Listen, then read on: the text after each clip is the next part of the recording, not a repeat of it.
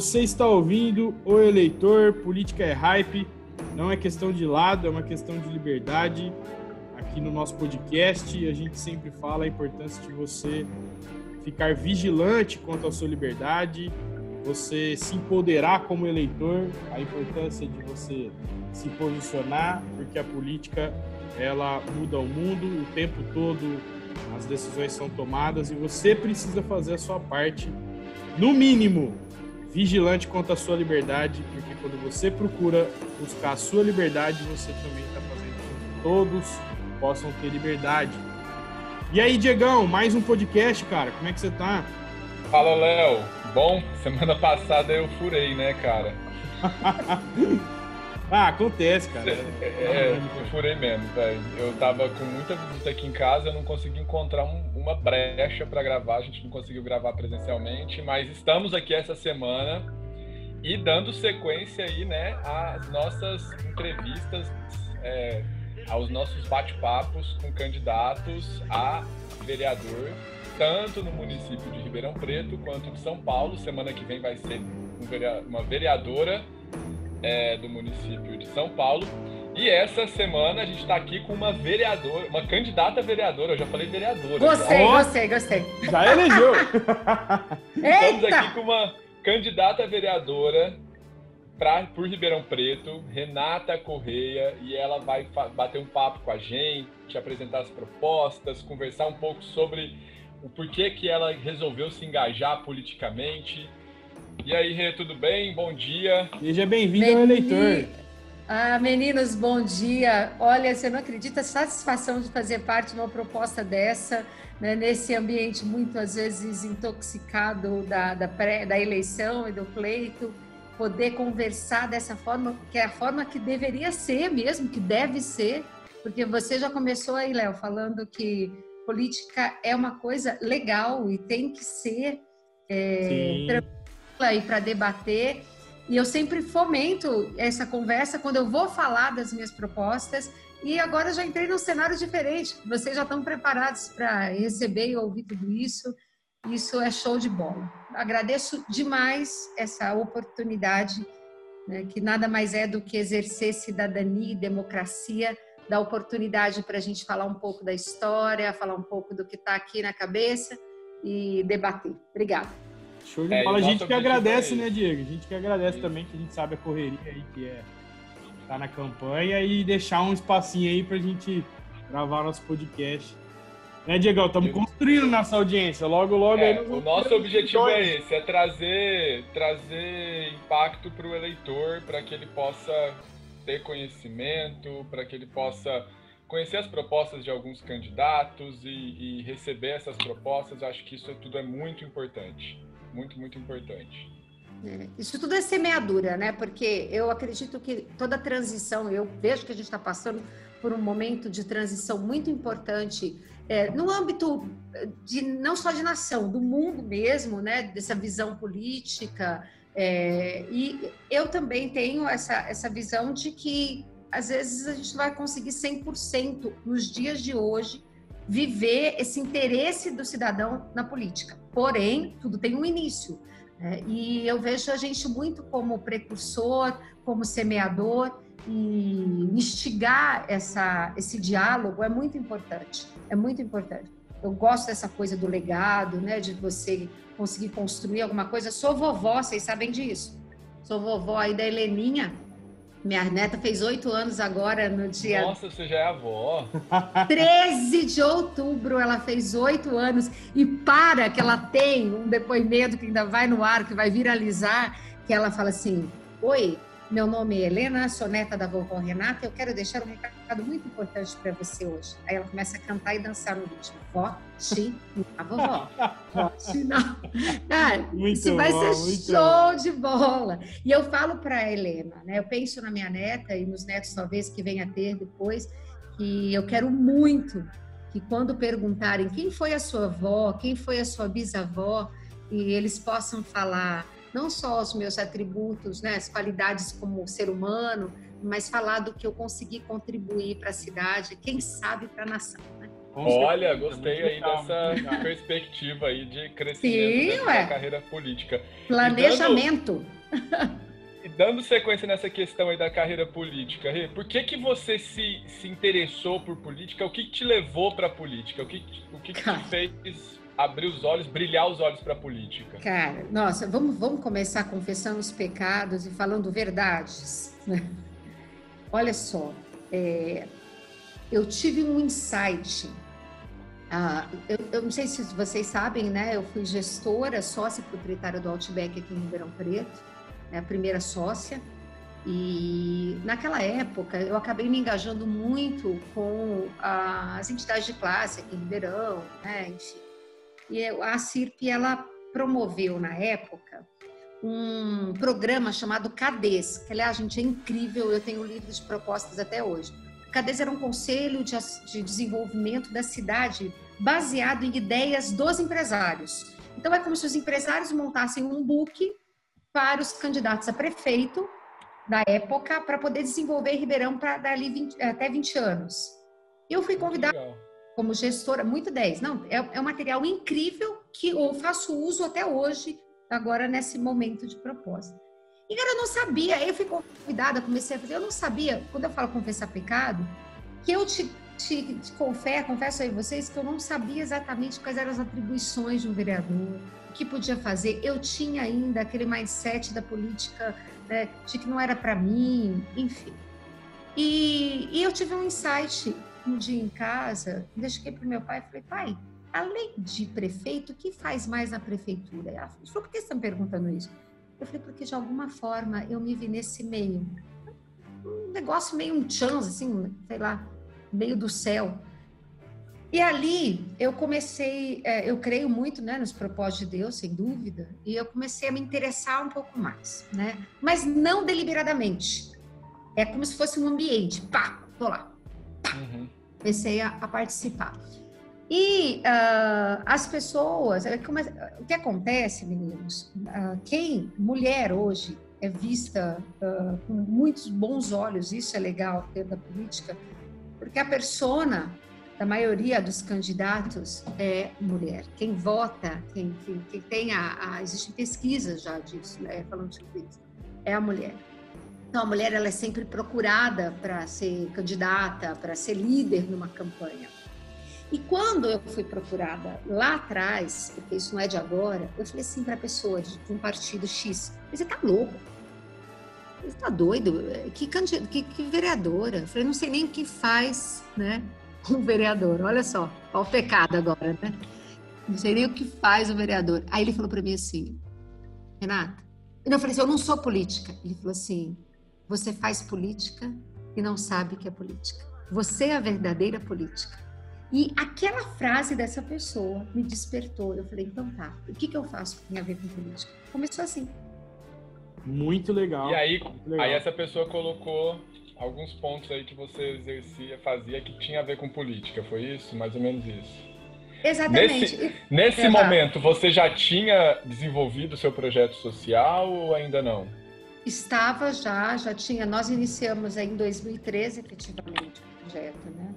E quando ele falou isso, me abriu a mente, porque ele é uma pessoa, é um cara, inclusive, do marketing de um partido bem grande no Brasil. E ele falou para mim assim: todos os pleitos vem gente bater na porta do, do partido diretório pedindo, eu quero ser candidato. Ele falou assim: você já é, tem o perfil e você não sabe. E aí eu comecei a prestar atenção, entender mais, né? Será que eu tenho? E hoje, gente, eu falo, o vereador é chão de fábrica.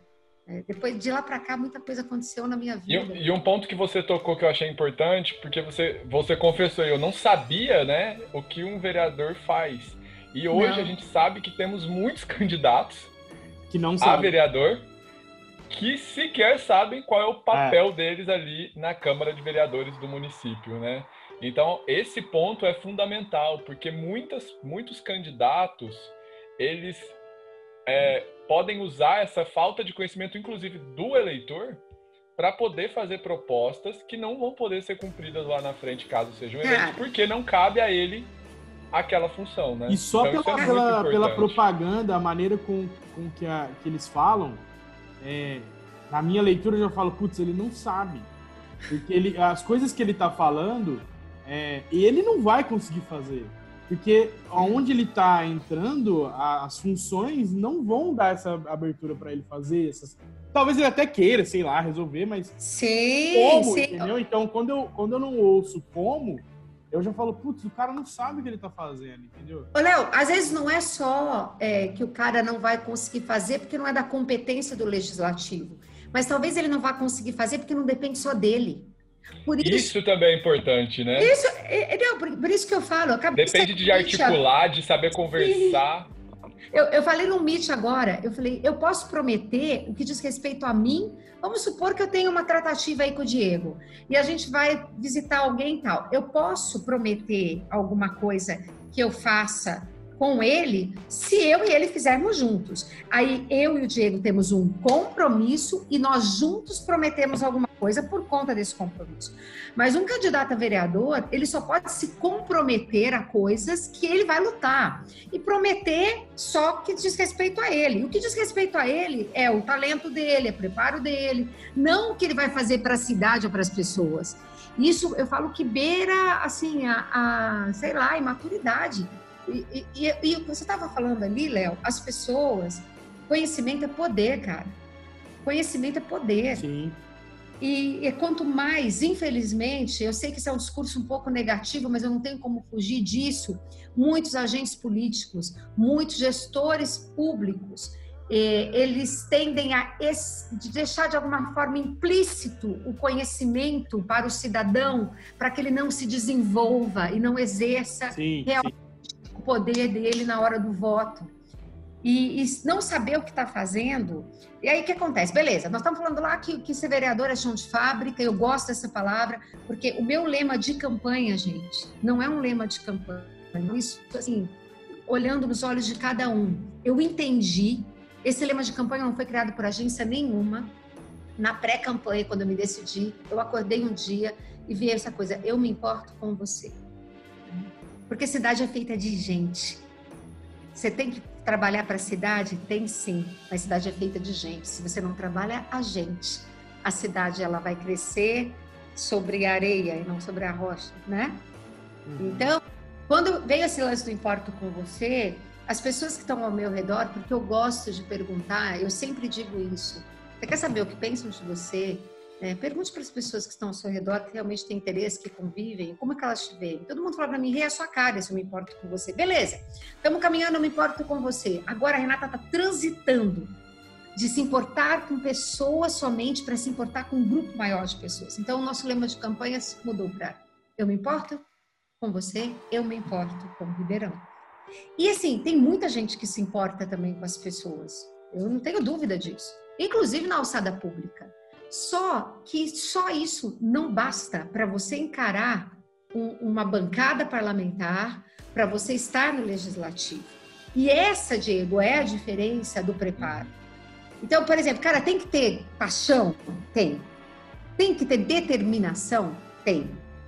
É, perseverança, vontade, né? todas essas coisas que estão no sangue. E eu, eu não sei se vocês sabem que eu fui assessora parlamentar. Ah, você então já tem um pouco Não de sabia. vivência ali na, na Câmara dos Vereadores. Um, um pouco você está sendo modesto, Diego, porque Muita. eu fiz. Não, mas sabe por quê? Estou dizendo isso porque eu fiz uma imersão. Eu estava no meio da Sevandija, eu vivi Sevandija. Quando eu fui convidada pela terceira vez para ser candidata, e eu não aceitar, não tinha aceitado até hoje por conta do fator preparo, é, eu, a pessoa que me chamou falou, Renata, tá que você não quer sair pelo partido? Você não quer, quer me assessorar? Beleza, vou e eu acho que era o momento, em todos os sentidos, fui pá. E ali, eu fiquei quatro anos e pouco. E nesses quatro anos, uh, todo o preparo, eu, entender o que é uma lei orgânica do município, entender o regimento interno da Câmara para não dar bola fora. Que é fundamental, né? É fundamental, e cada um tem um, interno. né? É, saber articular com desde os assessores, os vereadores, com o deputado, com outras pastas da. da, da Ô, Rê, deixa eu fazer é. um parênteses aqui. Fala, fala. Porque a gente está né, entrevistando você que é uma candidata mulher, a gente vai entrevistar uma candidata mulher é, semana que vem. É, aqui em casa a gente está com os ar-condicionados queimados, um ar-condicionado queimado, precisando fazer limpeza, essa onda de calor em Ribeirão, e eu tentando resolver esse problema, solucionar esse problema, ligando para N empresa, empresas para poder fazer isso. E eu só recebia um não, não, não, não, só data na segunda quinzena de novembro, só no final de novembro, a gente está lotado, a gente sabe que Ribeirão está um inferno de calor, agora deu uma amenizada. Sim. E aí eu tive um insight, eu falei assim, vou pedir para minha mulher ligar. e ela ligou. E na primeira pessoa que ela ligou, ela conseguiu. E a pessoa veio aqui e limpou. Você acha que a mulher ela tem uma capacidade de convencimento, véio. de articulação melhor do que o homem? E que essa, o fato. Porque se a gente notar, dentro de uma Câmara de Vereadores, uma mulher, se ela souber conduzir a situação, ela sabe convencer melhor. Você acha que isso interfere? Eu Nossa, acredito. Ela conseguiu mesmo a parada? Não, conseguiu sem dúvida. na primeira ligação. que da hora. Eu liguei para sete, sete e recebi não, não, não, não, não, não. Ela ligou, o cara veio, o ar-condicionado tá tudo. É, Diego, não tem jeito, quem manda são elas mesmo, Diego. É, então assim, será que a mulher lá na, no, no, no, parlamento, ela tem uma capacidade de, de, articulação melhor? E a gente sabe que a articulação é fundamental Essencial. Essencial. Então, eu tenho um olhar heterogêneo nessa visão, porque é, é, é necessário, principalmente para ter equilíbrio. Hoje a gente tem uma mulher só aqui no, no Legislativo de Ribeirão Preto, a gente tem uma mulher só e precisa do homem e precisa da mulher. É porque muitas vezes um direcionamento objetivo, claro, é, não estou dizendo que a mulher não seja objetiva, mas o homem ele tem que ser mais racional como um todo, ele também é necessário mas certamente uma bancada parlamentar carece, precisa de um olhar feminino sensível, né, e com essa sabedoria que a mulher já, já tem, essa sensibilidade, para poder articular justamente para você obter, porque para você ter aprovação de um, de, um, de, um, de um projeto, você não depende só da sua bancada. E se você não for maioria na Câmara, como é que você vai conseguir, como é que você vai falar, dialogar com os, os seus outros pares parlamentares que não são do seu partido, não são da sua base, para poder votar algo que seja de interesse da cidade sem é, criar problemas partidários. Né? Primeiro, todas as quanto mais pessoas se importando mesmo com o Ribeirão, a gente consegue. E sem dúvida, a mulher ela tem essa essa esse perfil agregador e de despertar a pessoa, né, para algo maior. E por esse preparo é, para a mulher é muito importante. É, muitas vezes as pessoas falam que a mulher é, é mais fraca nos debates, enfim, e, ao contrário. Ao contrário. É Olha, me lembrei de um negócio interessante. Cara, preciso falar disso. Olha só. Lá na. Lembra do CADES que eu falei para vocês, lá da CIR, do, do conselho? Conselho. É, ficou, formaram várias frentes, enfim, que eu como gestora de, da área de restaurante, fiquei a minha frente de trabalho era só primeiro que era assim, dois terços do PIB de Ribeirão fazia parte desse conselho, porque não era diretoria, né? Eu é que era peixinho pequeno, que era sócia gestora, mas era só presidentes de empresas, usinas que faziam parte. Eu me sentia assim, a mulher né, e a, a, a menor, entre aspas, financeiramente, uhum. né, economicamente. Mas, enfim, chegou um dia, eu estava numa reunião com 70 pessoas, todos homens, e só eu de mulher, pensando em Ribeirão Preto. E eu trouxe um olhar para a família ali, com muita ousadia, eles falando de saneamento básico, eles falando de. E aí, uma pessoa, né, muito conhecida aqui em Ribeirão Preto, levantou a mão e falou assim: graças a Deus por essa mulher aqui. Porque a gente está pensando em fazer tanta coisa e não estamos pensando nas pessoas, na família, né? enfim. O que a mulher tem é ousadia. E se você se coloca como ousadia ali, naquele meio aspas masculino, pensando em desenvolvimento da cidade no sentido estrutural, eu ali pensei, falei, não, a gente tem que fazer algum programa de acompanhamento para esses 20 anos, as famílias, social, Né? E não era uma, um diálogo ali que estava sendo desenvolvido nessa, nessa, nesse sentido. E quando eu trouxe isso, e eu confesso a vocês que no momento assim, eu falei, meu Deus, eu tenho que falar. Eu tenho que falar porque eles não estão pensando nas pessoas. E ao invés de ser rejeitada ali, e por conta disso, o finado e saudoso Carvalho, que era presidente do, do da CIP, já tinham fechado todos os, os comitês do CADES em Ribeirão Preto. Ele se levantou e falou assim: vamos refazer e abrir o Comitê da Família e Desenvolvimento Humano. Por conta de eu ter levantado ali e ter, com ousadia, no meio de dezenas de homens, levantado essa questão. Ótimo. É, essa, questão, essa palavra ousadia é, é, é exatamente representa. isso que eu acho que. que... E, e, dentro disso, assim, ó, acho que esse é um atributo para um candidato a vereador. Que outros atributos que você acha que um candidato a vereador deve possuir é, para poder estar tá ali dentro de uma Câmara de Vereadores? Bom, nós falamos já do preparo, né? Nossa, agora que eu vi que meu, meu, meu fone estava desconectado, ficou ruim o som? Não, não, o som não, tá bem, tá ótimo, tá super bem. Ah, então beleza. É que estava acho que meio uh, solto. Enfim, nós falamos. Bom, primeiro, eu acho que assim, essa é a minha visão, estou aqui para mostrar a minha visão disso tudo, né? Sim. É, minha vivência disso tudo. Uh, em primeiro lugar, qualquer que seja a alçada, né, qualquer que seja a esfera né, da, da, da, da, da política, tem que gostar de gente. Tem que gostar de gente. Por mais que Isso, seja. E durante, e durante o mandato todo, né? Porque é muito comum a gente ver. A gente tá vê começo, muito. Tá Batendo palma! Muito candidato agora tá no meio do pessoal e vai e tal. E é. depois que é eleito, tchau. Não quero saber das pessoas, né? Sim. né? E, é, você bem... tá dentro disso porque você tem um projeto social, você está envolvida com pessoas o tempo todo, né? Exatamente, essa é a minha vida. Eu falo assim, eu tenho uma máxima, seja aonde você estiver, né? Então, assim, eu vou continuar sendo, né? Que ser fala da essência, aonde eu estiver. É, lá na mesa de trabalho, na verdade, nada muda. A pessoa fala assim, ah, virou político, virou, né? Como se fosse um pastel. Virou político, aí agora esqueceu, ou virou político, virou corrupto. A política, como qualquer esfera de poder, ela não muda ninguém. Ela só mostra realmente quem as pessoas são, né? O poder só mostra quem as pessoas são realmente. Então, voltando lá. Primeira coisa, gostar de gente. Gostar com interesse. Gostar com interesse de promover transformação gostar com interesse por promover mudança. Acho que isso, se o político, se a pessoa, o candidato tem isso, ele já pode, não vou falar nem o candidato, se a pessoa tem isso, ela pode já se desenvolver para ser um agente político.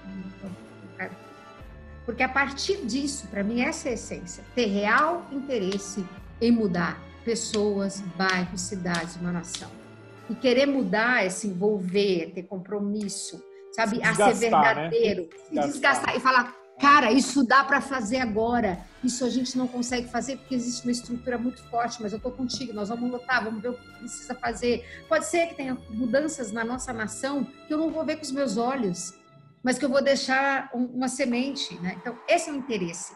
E o interesse, ele não é eleitoreiro, porque para mudar, vamos, vamos combinar uma coisa. Fala em Ribeirão coisas que precisam mudar em Ribeirão, você acha que todo mundo vai conseguir mudar numa legislatura?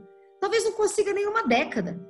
Né? E aí, o, o, cara, o candidato, ele não vai falar sobre isso porque quem é que quer ouvir um discurso?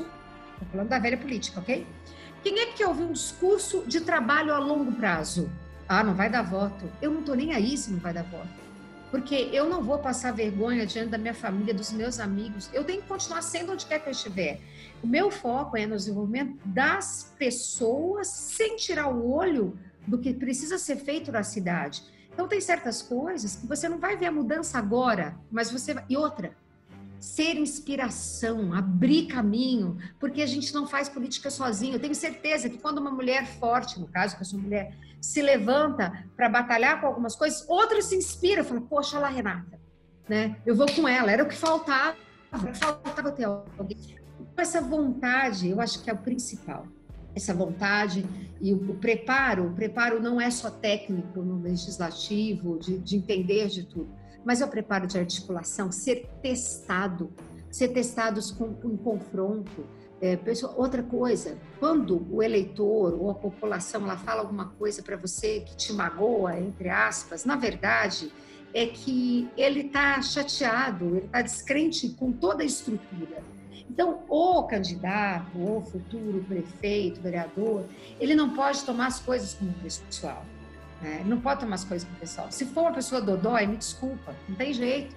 Não dá. É, se ela não tiver foco de que, e outras, coisa mais gostosa que tem é você pegar uma pessoa que vem te dar uma, né? Vem te dar uma, uh, fala uma coisa atravessada para você e você retorna com verdade, com trabalho, uma outra visão e a pessoa muda o pensamento. Né? Então, é separar a coisa pública, no sentido do interesse público, do você pessoal. Né?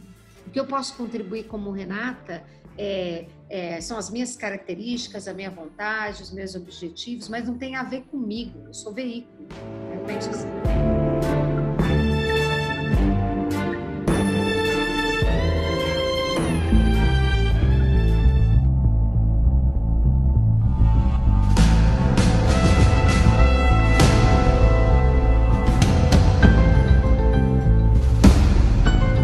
Você tem saído às ruas, tem tido contato com os eleitores, tem conversado com os eleitores. É, existe alguma demanda que tem chegado a você com mais frequência com relação aos problemas da cidade de Ribeirão Preto? Que você tem ouvido muito das pessoas, tipo, olha, a gente precisa melhorar isso, a gente precisa disso. Tem, tem algo assim que você percebe que é que é que as pessoas têm trazido mais para o candidato? Eu acho que o top, assim, o que mais tem, tem, tem sido mencionado é a questão da saúde. E o olhar sobre essa questão também tem que ter muito cuidado, porque ela já vem com acúmulo por conta da pandemia, né? Então já vem com um acúmulo de é, de situações diferentes. É, vê uma carga, né, já em cima. Então, assim, é um, é, é um, não digo que é unânime, mas é o top das reclamações, é a, a saúde no que diz respeito a agendamentos, né, a demora. E então, a é da estrutura mesmo, você fala, de, de Ribeirão. É, exatamente. Da, da estrutura de atendimento, e aí a gente vem, porque o buraco é muito mais embaixo, porque você vê a sobrecarga dos médicos, né, da, da, dos enfermeiros, de tudo que veio dessa pandemia. Então, tem muita coisa a ser analisada, mas não importa. É o que as pessoas sentem. As pessoas sentem essa dificuldade de chegar. Então, por exemplo, uma coisa tão interessante é algumas enfermidades é como se fosse menor que o Covid, que é a Covid. Sim. Quer dizer, eu não tenho Covid, então eu não, não posso ser atendido coisas desse tipo, sabe? Assim, eu não tenho prioridade para ser atendido. Mas é, tudo isso que aconteceu no, no, mundo, todo mundo aprendeu, né? Estava aprendendo, inclusive, desde o pequeno até o gestor o maior, enfim, o empresário. Então, foi um aprendizado muito grande para todas. Ninguém estava preparado para essa pandemia. Mas a saúde, sem dúvida, eu acredito em Ribeirão Preto, a parte estrutural é, vem sendo trabalhada, né? mas eu acho que eu já ouvi muita reclamação quando era assessora parlamentar de educação, de vaga, isso não existe mais. Né?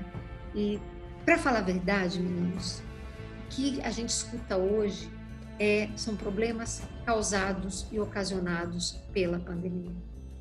Uhum. É, é, o que as pessoas têm.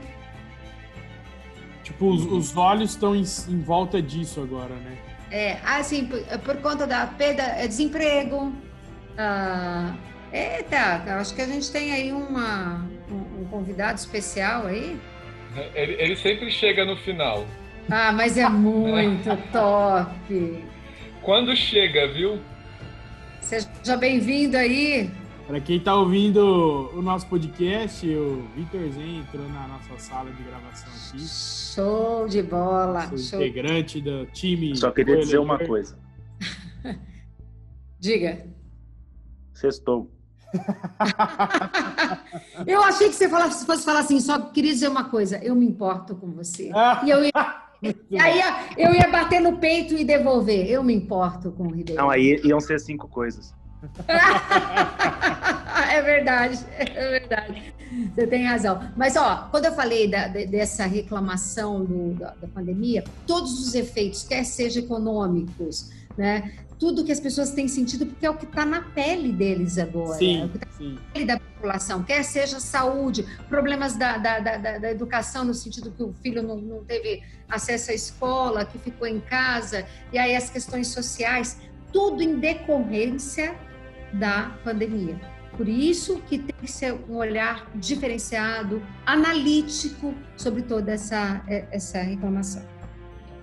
É porque é, solucionar, solucionar esses problemas que vieram pela pandemia, que a pandemia agravou um cenário que já existia no nosso Potencializou, país. exatamente. É, e, e as pessoas estão é, inseguras, com medo, então acaba, acaba ficando um cenário mais negativo, né? Mas uhum. como que você imagina, não sei se o Diego ia fazer alguma pergunta, mas como que você é, visualiza uma forma de conseguir administrar essas demandas é, que vão chegar para vocês políticos com, com esse cenário da pandemia e da mesma forma que você vou, vou fazer uma analogia que você falou, é, a pessoa às vezes está com algum problema e ela vai lá para ser atendida, mas se não é Covid, é, é como se ela não, não tivesse importância, né? Então a gente vai ter os problemas acarretados pela pandemia e o que agravou e um cenário que já, já existia. É, como que você imagina uma forma de administrar isso e priorizar isso? Como fazer essa escala de prioridade? Bom, é, a gente já vai ali nas funções do vereador, né? Eu acredito que a, uma das principais funções do vereador numa situação pós-crise, é, pós ainda dentro da crise, é a de fiscalização. Então, isso para mim é, é, um compromisso, não é uma promessa, é, através, porque eu consigo trabalhar, como sempre trabalhei, articulando lideranças. Então, hoje eu dialogo com as lideranças que eu já falo através dos projetos. Então, estamos levantando lideranças de empreendedores jovens, empreendedores, empresários, enfim, é, é, ONGs.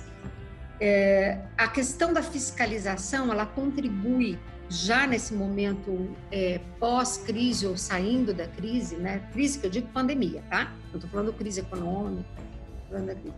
Uma vez que você começa a mapear os serviços públicos e entender se eles estão funcionando ou não. Então, essa é a principal coisa. O que, qual é o serviço? E esse é um papel importante do vereador que poucas pessoas sabem, né? Exatamente. Exatamente, exatamente. Que é fiscalizar. E fiscalizar, às vezes essa palavra fiscalizar, ela parece que você fica ali, né, olhando. Não, é, é o seguinte: você tem acesso a quê? O que você tem direito? Então, a Secretaria da Assistência Social, ela precisa promover este benefício. Ele existe? Sim. Então, a primeira é mapear. Ele existe? Sim. Ele está estruturado? Sim. Não, talvez. Por que não? A questão é tecnologia, porque acontece muito no sistema público. Cruzamento de dados não funciona porque simplesmente não tem CRM, não tem, sei lá, como é que chama o negócio? Enfim. Então, mapear. Existe? Existe. Funciona? Não. Funciona parcialmente? Sim. Por quê? É pessoas, é questão de pessoas, é questão de sistema. Então, a fiscalização não é simplesmente para o vereador bater no peito e falar, fui lá e vi. Lembra quando eu falei ali, ó, o real interesse de promover mudança. Então, escuta aqui, órgão público. Você está apresentando isso como solução para a população que lhe é de direito, já, tá, já é um projeto do executivo, já funciona há 20, 30, 40 anos. Só que a população mudou, os interesses mudaram, a gente precisa ajustar esse serviço para que, que seja realmente atendido, e para isso precisa fazer isso, isso. Então, isso, isso que eu entendo por fiscalizar de modo a promover mudança. Então, uma coisa que eu, que, eu farei, na verdade, é a partir desses, dessas demandas, e é claro, de, uma visual, de um visual macro de toda de todo esse cenário pós-crise, pós-pandemia, entender quais serviços fundamentais, quais serviços essenciais, primeiro, prioritários, para a população não estão, não estão funcionando e por quê? Não para pôr o dedo no executivo ou tal secretaria, não, para fazer com que funcione, para fazer com que aconteça. E isso é um outro ponto. Fazer a estrutura né, do município, a máquina, né, funcionar. Exatamente. Uhum. Diego, isso é uma outra coisa que a gente precisa é, trazer luz aqui. Porque não é uma questão de vaidade, se o executivo, se a oposição, se a secretaria tal, se fulano tal, se o vereador tal está funcionando ou não. O serviço existe, ele precisa funcionar. Por quê? Porque o interesse é para que a população receba. Então, às vezes, a fiscalização existe de forma populista para falar, bater no peito que eu fiz. É uma fiscalização sem eficácia, né? Exatamente. Porque só fiscaliza e não traz uma solução ou não pra, traz é... uma resposta para poder resolver o problema caso ele exista, né?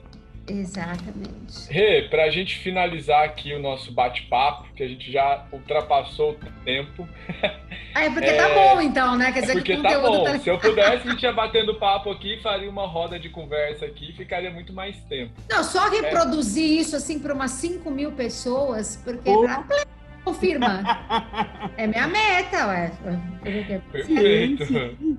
A gente vai lançar, a gente vai mandar o link, você pode divulgar para as pessoas ouvirem, a gente vai divulgar. Sem dúvida. Também, é muito sem importante. Dúvida. A gente quer trazer pluralidade aqui para o nosso para o nosso podcast. Então, a gente vai entrevistar candidatos de vários espectros políticos. É, para finalizar, é, deixa seu, seu recado aí para o eleitor de Ribeirão Preto. E eu queria saber se tem algum projeto assim de lei até, um projeto de lei que você já, já pensa assim, poxa, eu quero apresentar um projeto de lei nesse sentido para Ribeirão Preto. Se já dá para rolar um spoiler disso, ou se você ainda está se estruturando para poder apresentar, o que, você pode deixar para a gente aí? Mensagem final da candidata Renata Correia. 45001.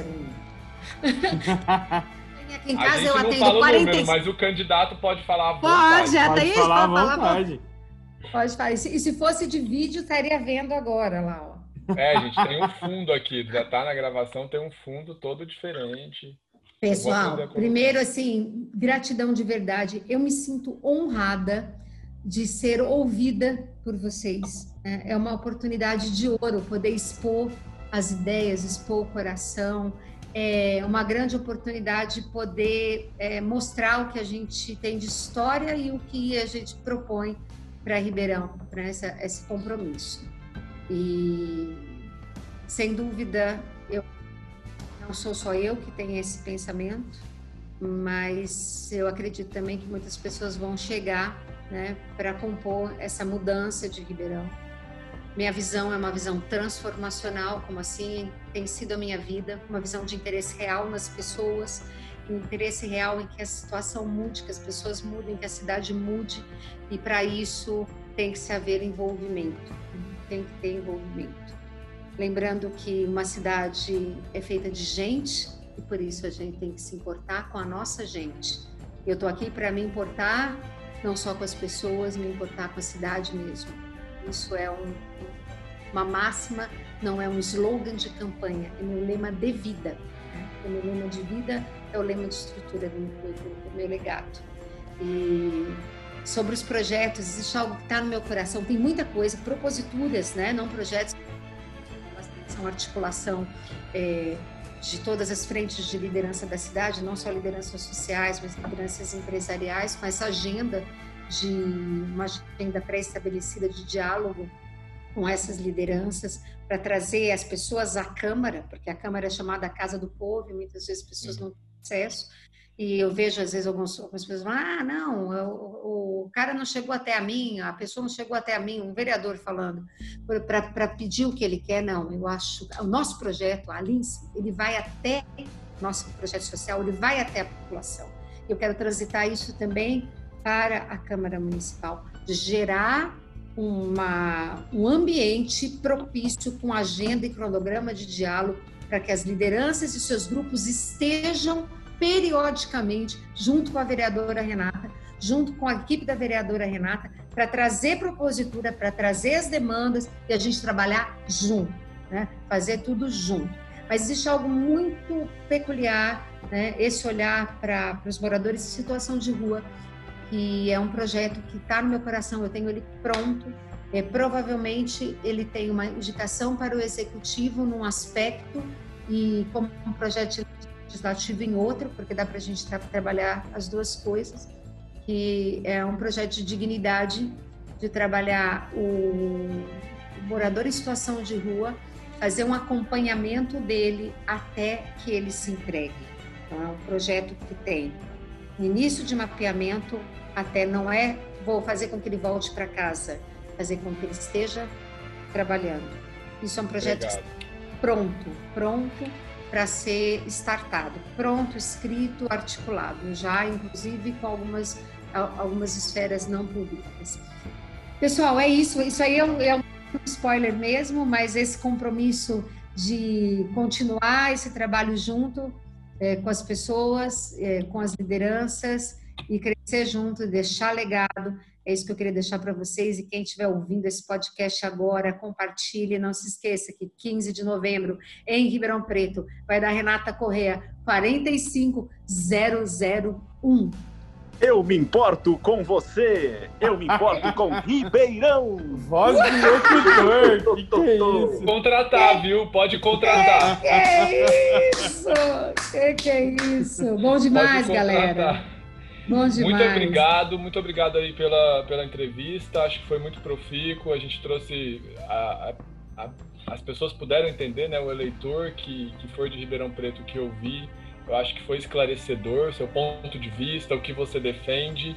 E vamos lá, dia 15 de novembro, temos eleições. Vamos votar, pessoal. Vamos, vamos exercer o nosso direito e dever de votar. Fechado? Um abraço para todos não, vocês. Não aí. vá ao show do Linkin Park, igual eu. Né, que que é isso? Não, nem divulga isso aí, Vitor. Corta o que o Vitor falou. Eu, eu, eu, vou fazer uma confissão pior. Tenho 33 ah. anos e nunca votei. Ah, você já tinha feito essa confissão para mim. Ó, eu vou, eu vou lançar um. Voltarei esse ano pela primeira vez. Eu não sei nem Ó, usar urna eletrônica. É, é não, mas já sabe onde. É, mas ele já sabe onde o dedo dele vai apertar. Olha só.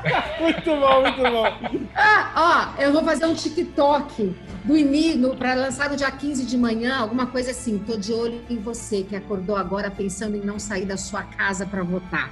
É praga gospel, sabe? Aquela coisa. Esse é o Galera, Eleitor, Política é Hype. Esse foi o nosso podcast. Show! Compartilha aí, manda para uns 5, 6, 10, 20 amigos. Não, 5 mil, né, Renata? Manda para uns 5 mil. Manda para uns 5 mil. mil amigos esse podcast. Fique vigilante com a sua liberdade. A gente se vê na próxima semana com mais um candidato, mais um bate-papo aí. Valeu!